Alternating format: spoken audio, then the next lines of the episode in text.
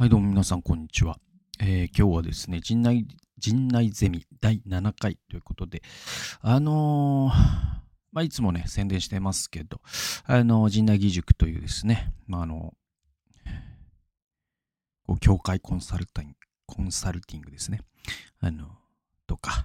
まあ、日本初の協会コンサルタント名乗ってて、まあ、起業した時に Google で1個も出てこなかったから。で、えーっと、まあ、個人のチュータリングなんかもね、させていただいてるんですけど、まあ、あの、グループコンサル、グループチュータリングっていうのも新しいサービスとして始めたんで、まあ、よろしければですね、興味のある方、えーリンクからですね、えーお問い合わせフォームございますので、えーよろしければ、えーご参照くださいと。えーで、えっと、今日の陣内ゼミは、一個ね、あの、フォームから、あ、そうそう、あの、概要欄に、あのフォームの方もですね、あの、質問フォームですね、こちらは。だから、陣内に聞いてみたいこと、みたいなことを、あの、もう本当に完全に匿名で、え聞くことができますので、あの、メールアドレスとかもいりませんので、まあ、ラジオに投稿するような感じで、えーくださればなと。で、その中からいただいた質問1個答えさせていただいて、で、時間が余ったら、あの、例の、例のっていうのもある、あの、去年の、あの、もしイエス様が市長だったらっていう、あの、岐阜のね、日本伝道会議の分科会でいただいた、現地でいただいた質問まだ残ってるので、まあ、それにも答えていきたいかなと思ってます。えーまずですね、えっ、と、1月、これ30日かな、29日かな、えっ、と、今週いただいた質問が1個あって、これがですね、まさるまさるさんというですね、えー大阪府にお住まいの20代男性の方からこんな質問をいただいています。えー陣内さん、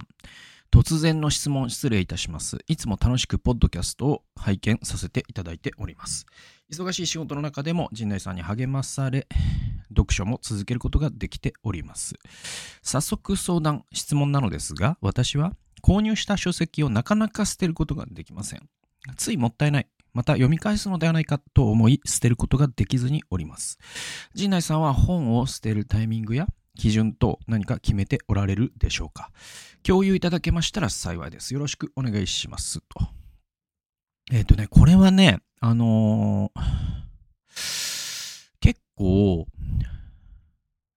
あの、本当に環境によるのかなって思います。で、僕自身は相当捨てるというかね、あの、リサイクルする方っていうか、あのー売りますね。読んだ本は読んだ先から売ってきますね、結構。で、あのーただ、結構近所にブックオフがないから、結構めんどくさいんですよ。で、結構、うんと、もう2年ぐらいため、貯めちゃってるんですけど、えっと、基本1年に1回ぐらい、あの売る本っていうか、もう読んだ先から売る本はどんどん貯めてって、で、大体ボストンバッグ1個ぐらいになるんですよね。うん、その1年貯まると、その読み終わって売る本ってのが。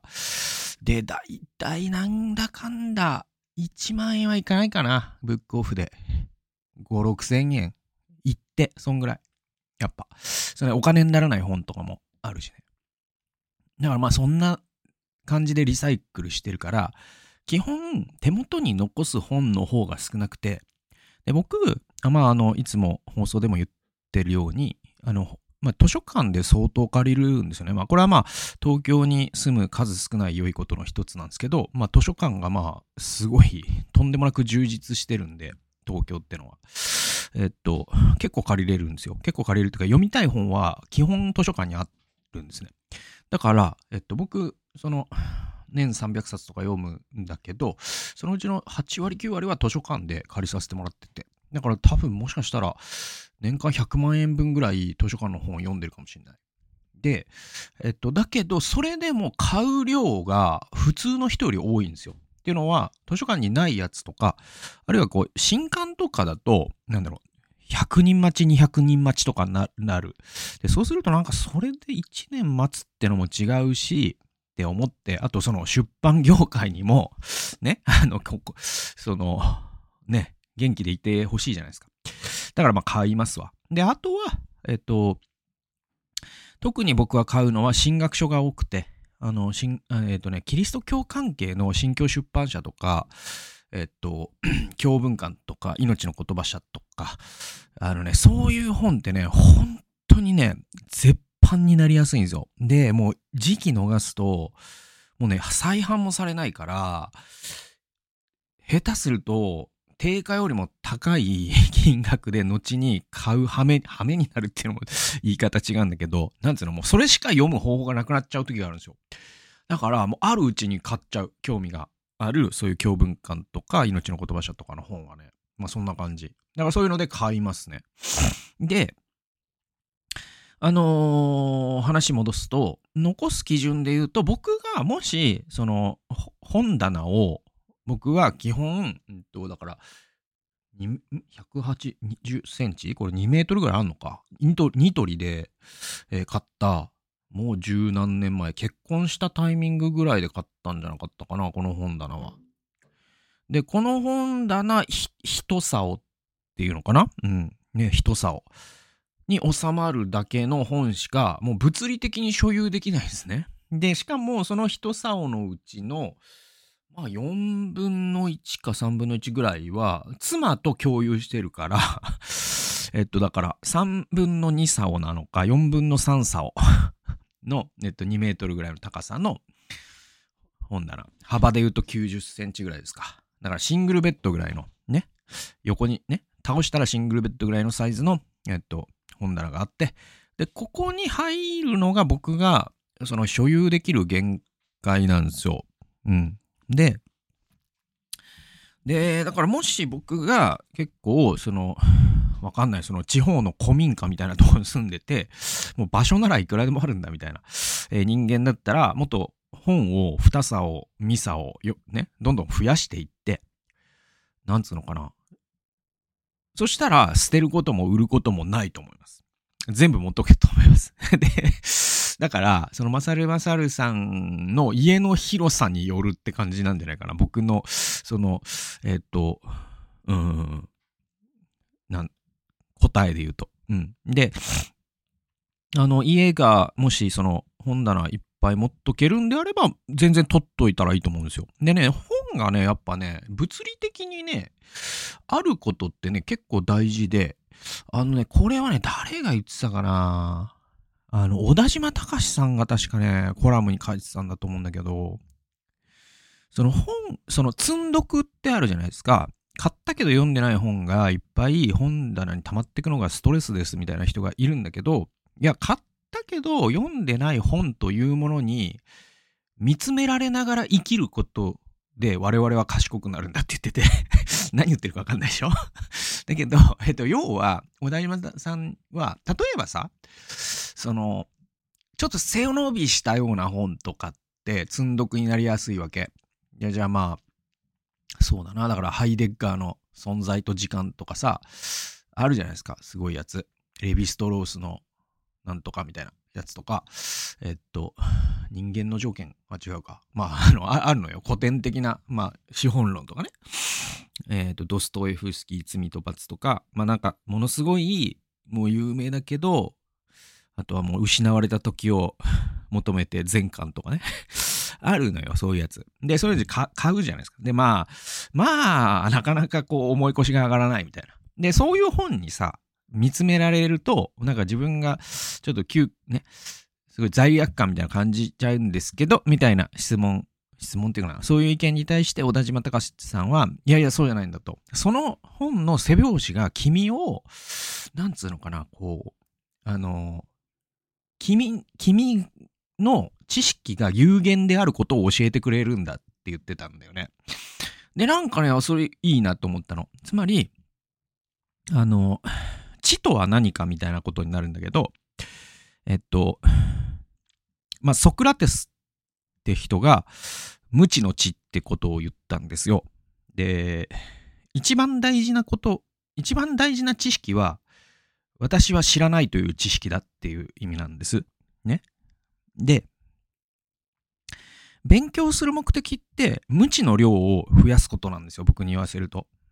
で、これはあの、スティーブン・コビーという人が第8の習慣という本の中に書いて、書いていたことなんだけど、あの、我々は勉強すればするほど知らないことの量が増えるんですよ。ね。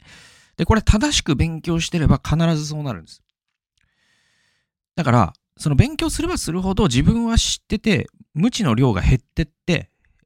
周りは知ら、ものを知らないやつばっかりだみたいに、マウントしていく人がいるとしたら、それは本当の勉強をしてないんですよね。だからあの、まあ、千葉雅也さんという若い哲学者の方がいて、まあ、その人が勉強の哲学という本の中にそういったことを書いてるんだけどね。本当に勉強すると我々は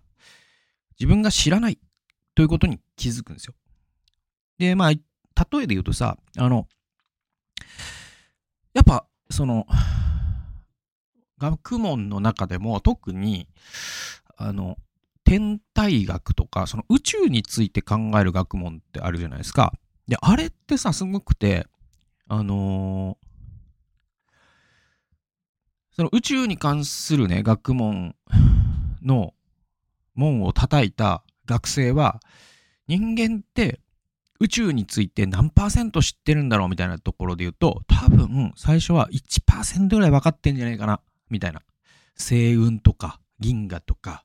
ダークマターとかブラックホールとか、ね、そういったことを聞きかじった人も多いでしょう。白色矮星。ね。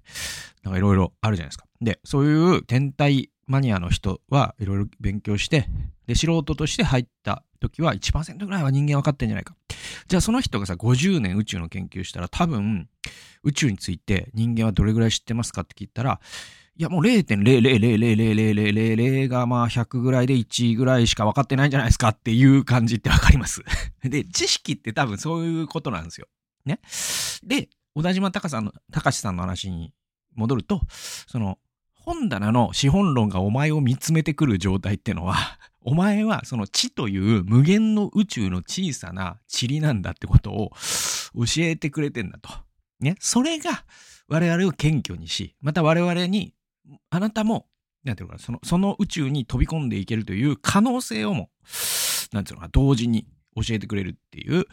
ことを小田島隆さん言ってて、ああ、すごいいい、いい話だなと思った。で、それで言うと、その、本棚をもし持っておけるんであれば、買った本、読んだ本、買ったけどまだ読んでない本たちに囲まれて生きるっていうのは、すごくいいことなので、物理的に許すならば、ね、あの、持っておいたら全然いいんじゃないですかって思いますよ。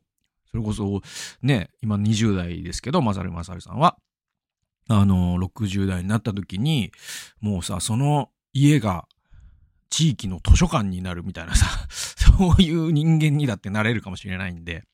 そうなったら素敵じゃないですか。だけど、まあ僕のように、そのね、やっぱ10年で、この10年でも僕3、4回もっと引っ越してるか。すごい引っ越すのよ。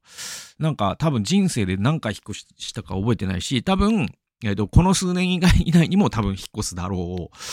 人間なんで、あの、そうするとね、なかなか本ってね、ぱいね、持っていけないのよ。うん。で、そうするとやっぱりこう、少数精鋭というか、どうしても残す本しか残さなくなっていく。で、その時にどうしても残す本の基準は、これまあ、まさる、まさるさんの質問そのものなんですけど、えっと、どうしても残す本の基準は、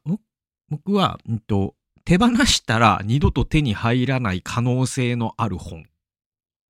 てとこで残してるかな。うん。そうそうそうそう。で、手放しても、また買える本に関しては、そんなに手放すことに躊躇はないかな。うん。だから、例えば、うんと、これ難しいんですけど、まあ、古典になると単価が高くなっちゃうから、単価が高い本ってさ、なんつうのかな。じゃあ、えっと、すごいね、分厚い哲学書を7000円で買いましたと。じゃあそれ、まあまた、でもこの本はもうクラシックだからまた買えんだろうと思って手放しても、えっと、いいんだけど、そうするとブックオフは1000円とか、もっと何百円とかでしか買ってくれないじゃん？で、また買うっつったらまた7000円払うとかになるから、からそういった事情もあって、あのー、なんつうのかな。えっと、そういうクラシックな本は残りがちだし、あとはもう絶対的に二度と手に入らない本ってのもあって、まあ、近年で言うともうアブラハム・ヘッシェルのシャバットって本、僕定価2000円の本を1万2000円で買ったりとかしてるわけ。そういうのはやっぱり大切に取っとくしね。えー、あとはまあ、やっぱその進学書とか、そういうのも、おそらく僕が残してる本の中には、中古、中古本市場で結構値段が上がってる本もたくさんあるんですよね。うん。で、それはやっぱり再販されないからで、再販されるされない問題はでかいと思うんですよ。だから、それで言うと、もう Kindle 化されてる本は、もうかなり躊躇なく手放すかなって感じですね。その、うん、だ読んだ先から売ってくっていうか、そんなのかな。そんな感じですかね。あだからまあ、そう、な、何度も読むってことは、じゃあ、あるのかって言ったら、実はあんまなくて、多分、本当に何度も読む本なんて、1000冊に1冊2冊じゃないですか。僕、あんま、あんま、こう、再読しないタイプなんで。で、あとね、もう一個言うと、僕はね、あのね、あれなんですよ、ちょっとね、事情が、その、まさるまさるさんとか、まあ、一般の読者っていうか、その、本読み。まあ、本読みとしての自分で言うと、ね、酒飲みとかさ、あの、麻雀打ちみたいな感じで本読み、本読みという人種なんで、で、本読みの自分ね、という人種で言うと、僕、ちょっと特殊で、それがかなりメモるんですよ。もう Evernote にガツガツメモるんですよね。うん。で、それをベースに僕は一人ビブリオバトルとかやってるわけ。で、えっと、今エヴァ、 Evernote に僕、本のそのメモ、1、1ノート1冊メモっていくんですけど、今2700いくつあるのよ、メモがね。で、それは、その、なん本によってはもうただ1行感想を書くってやつもあるし、ものすごく面白かったやつだと、もう、なんだろう、結構全部写すまでは全然いかないですよ。だけど、もうまあ、なんだろう、すげえ量になったりするわけ。メモがね。で、それが残ってることが、なんつうのかな、その、大きいんですよ。手放すのに躊躇ないという理由の一つ。だから、えっと、なんつうのかな。僕にそのエヴァノットの2700冊のメモがなければ、もっと手放すのは嫌だと思う。っていうのは、なんかあの本になんかあの名言みたいなのあったなみたいなのが本棚に全部ないわけ。僕の手放し方のペースで言うと。で、そうするともうさ、手がかりない。もう一回買うとかしない、しかない。めんどくさいじゃないですか。で、僕の場合は割とそれがエヴァノートの検索で知れるから、それもあって手放し、その、本離れが、ん？本離れが早いっていうの？その、そんな言葉あるのか知らないけど、本の手放しがに躊躇がないっていうところはああるかな。うん。やっぱ基準はそこかな。だから、電子書籍化されてるか否かってとこで、されてるんだったら割とハードルが下がりますよね。と。で、えっと、二度と買えない本かどうかってのもあるし、あとはなんかね、本ってね、またね、これもその本読みの中にもいろんなタイプがいるんですけど、本を物として愛するタイプの人もいるわけ。僕は割とその Kindle に全然躊躇ないタイプで。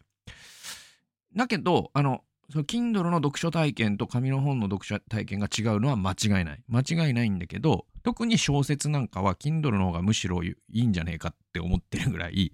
あの、割と電子化にね、抵抗ないんだけど、その本読みの中にはもう物としての本が好きな人いるんですよ。で、そういう人だと、やっぱこうね、想定とかさ、なんつうのかな、なんかその質感、紙質とか、なんかもうその本を見ると、すごく、うん、愛着が湧くというかさ、そういう本は絶対取っといた方がいいと思うし、うん、それは多分ね、その人に勇気を与えてくれるものだから、そうですね。僕ね、今んとこね、本棚にあるそういう本っていうと、まあね、何冊かはあって、今まさに読んでるので言うと、あのね、この、センターチャーチっていうね、あの、命の言葉社から、えっと、2年前に出たティモシー・ケラさんのね、本があんのよ。6000円するんですけど、6000、5400円まあまあ、6000円近くするんですけど、えっと、これがなんか、今手元にあって、ピンク色の本で、ハードカバーで、で、まあ、えっとね、5400円プラス税なんで、やっぱ6000円ぐらいするんですよ。で、なんかね、こうカバーがね、ちょっとね、半透明になっててね、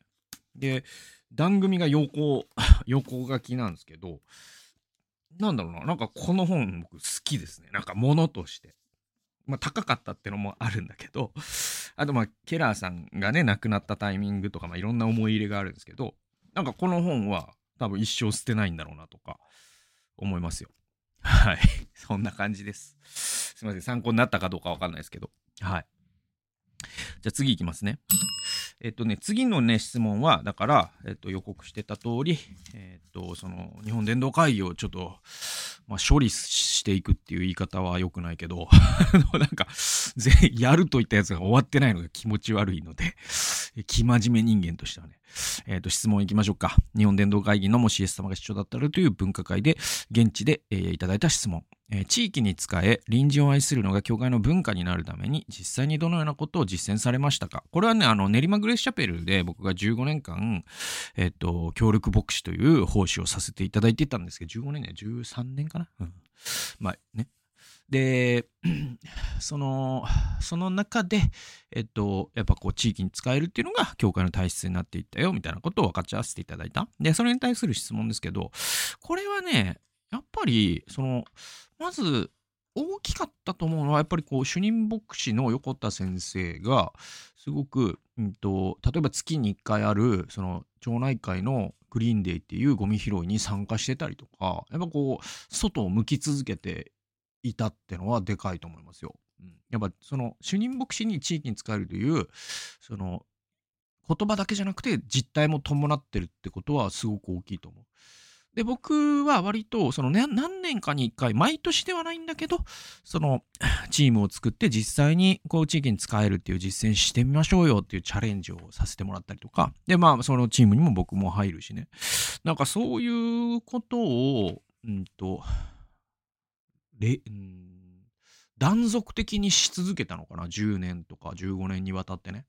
なんかそれはやっぱその文化組織文化ってなかなかえっとこうしたらこうなるよとかって言えないところがあるんですよね。だからなんていうのかな？なんかこう畑で言うと土を作るみたいな感じがあるからその長年の蓄積でもあるし一朝一夕に組織文化って変わらないんでね。でもやれることはいくつもあって、それはリーダーが実際にその地域に使えていくという、それもそうだろうし。で、またそのメッセージとかね、そういうとこで語られることとかっていうのも、そういうのの積み重なり積み上げっていうのもあるだろうし。また僕や FBI が関わってきたように、えー、実際にそういうワークショップとかっていうのを、ね、断続的にやるとか、そういったこともあるでしょうし。まあ僕、FVI はまあ、その練馬だと僕は割とこう継続的にね、関わらせてもらったけど、えっと FVI として、そういうスポットで、なんだろう、あの、まあある種こう、教会にそういう文化が定着するための、えっと、うん、こう、土をちょっと肥料を入れるみたいな形で、あの、スポットで用いていただいたりとか、うん、なんかそういう用いられ方ってのはあるから、FBI のね、僕でもいいし、柳沢さんでもいいし、神田先生でもいいんですけど、まあそのご要望に応じてね、あの交通費だけで、実費だけで行かせてもらいますよという、えー、ことでやってますので、まあ用いていただけてれば嬉しいし、またもしイエス様が市長だったらっていう本を、ね、役員会とか、えー、で学びのテキストにするとか、まあそういう学び会を開催するとか、まあいろんな、本当に多分、それ、それら全部を、F えー、の練馬グレーシャップルがやってきて、今こうなってるよっていうのがあるんで、一つこれをやれば絶対こうなるっていうのはなかなか言えないんですけど、まあそんなようなことを実践、えー、してきたかなという感じですかね。はい、次いきます。はい。次の質問はですね、ごめんなさいね。はい。えー、国内と海外の区別がないとの意見ですが、ご意見ですが、国内選挙を国外国内選挙国外選挙と呼ばず、どのように考えたらいいのですかっていうですね。あの、これはね、多分、湯本さんのパートにで言ったんだったかな。いや、違うか。これは神田先生のパートかな？まあ、だから、その国内選挙と海外選挙みたいなのっていうのは割とこう20世紀的なパラダイムで、世界があるんだっていうか、ね、同じように日本の国内にも、ね、海外にも困ってらっしゃる方がいて、そこにイエス様の愛で使えていくっていうところで世界選挙みたいな、だからそういう FBI の理念に関する質問で。だからまあ、あの、国内選挙、海外選挙と呼ばず、どのように考えたらいいのですかっていうのは、僕はだから、世界選挙があるって考えたらいいのかなっていう感じかな。なんかこの、その、何を聞きたい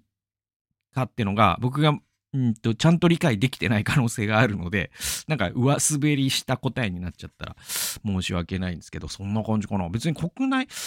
呼ぶ、呼ぶことってそんなになんか大事なのかななんかわかんない。なんかその、そうそうそうそう。そうですね。なんか、うんと、選挙がある。で、また選挙ってのも、なんか、英語だとミッションで、ミッシオデイっていうね、あのー、これがだから2016年の神戸の日本伝道会議の、えー、メイン講師というか、えっ、と、基調講演をされたクリス、クリストファー・ライトというですね、あの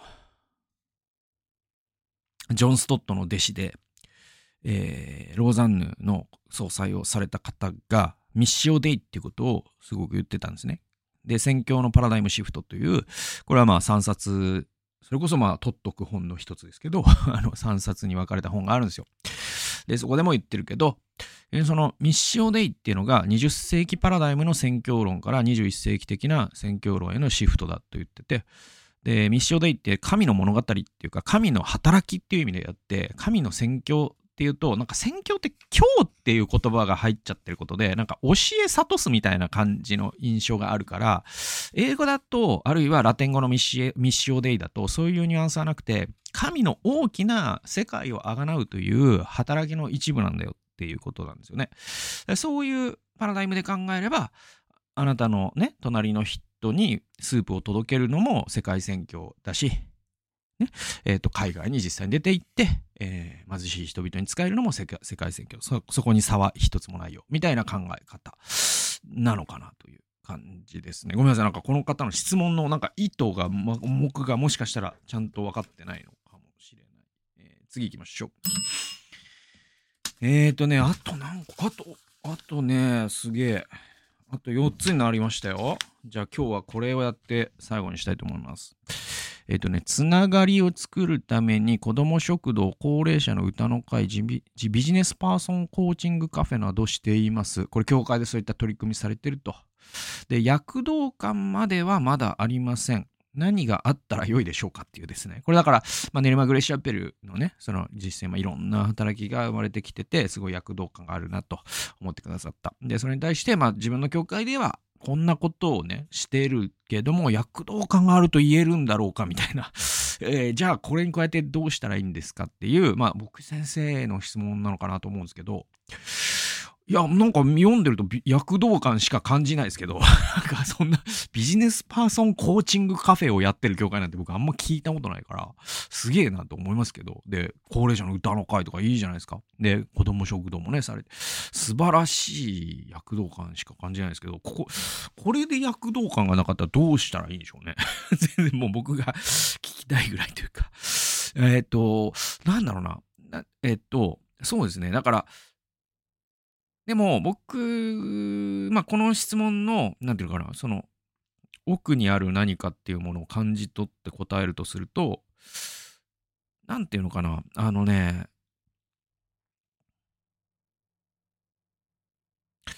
まあね、まあ、その、どんな感じでやってらっしゃるか、ちょっと、ね、わからないので、実際にその教会に行って、ね、お話伺ってみないとわからないですけど、でも、あのね、一般論としてね、一般論として、あの、教会から生まれてくる働きってのが、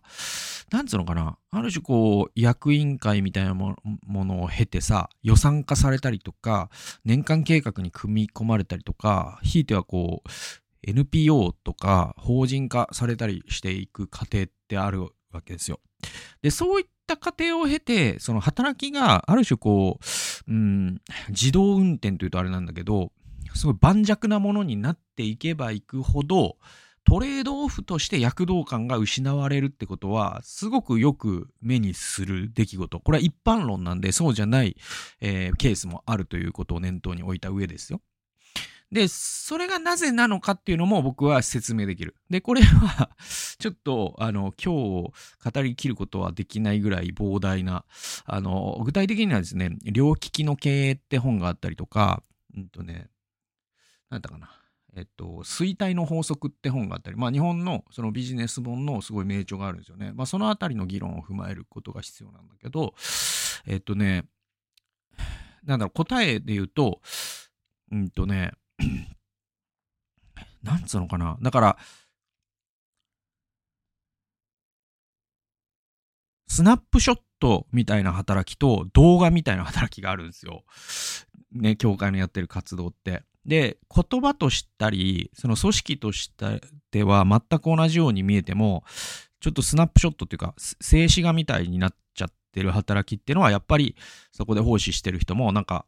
うん、その PTA の役員的な 重荷のね、割合が大きいというか、うん、ね、なんか、そういうことになりやすい。で、動画、ね、みたいな、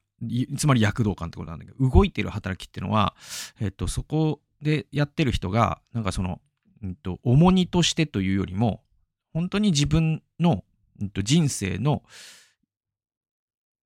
ここに自分がいるのはこういうことのためなんだっていう、その生きがいをそこに見出しながら、ワクワクしながら働いていることが多くて。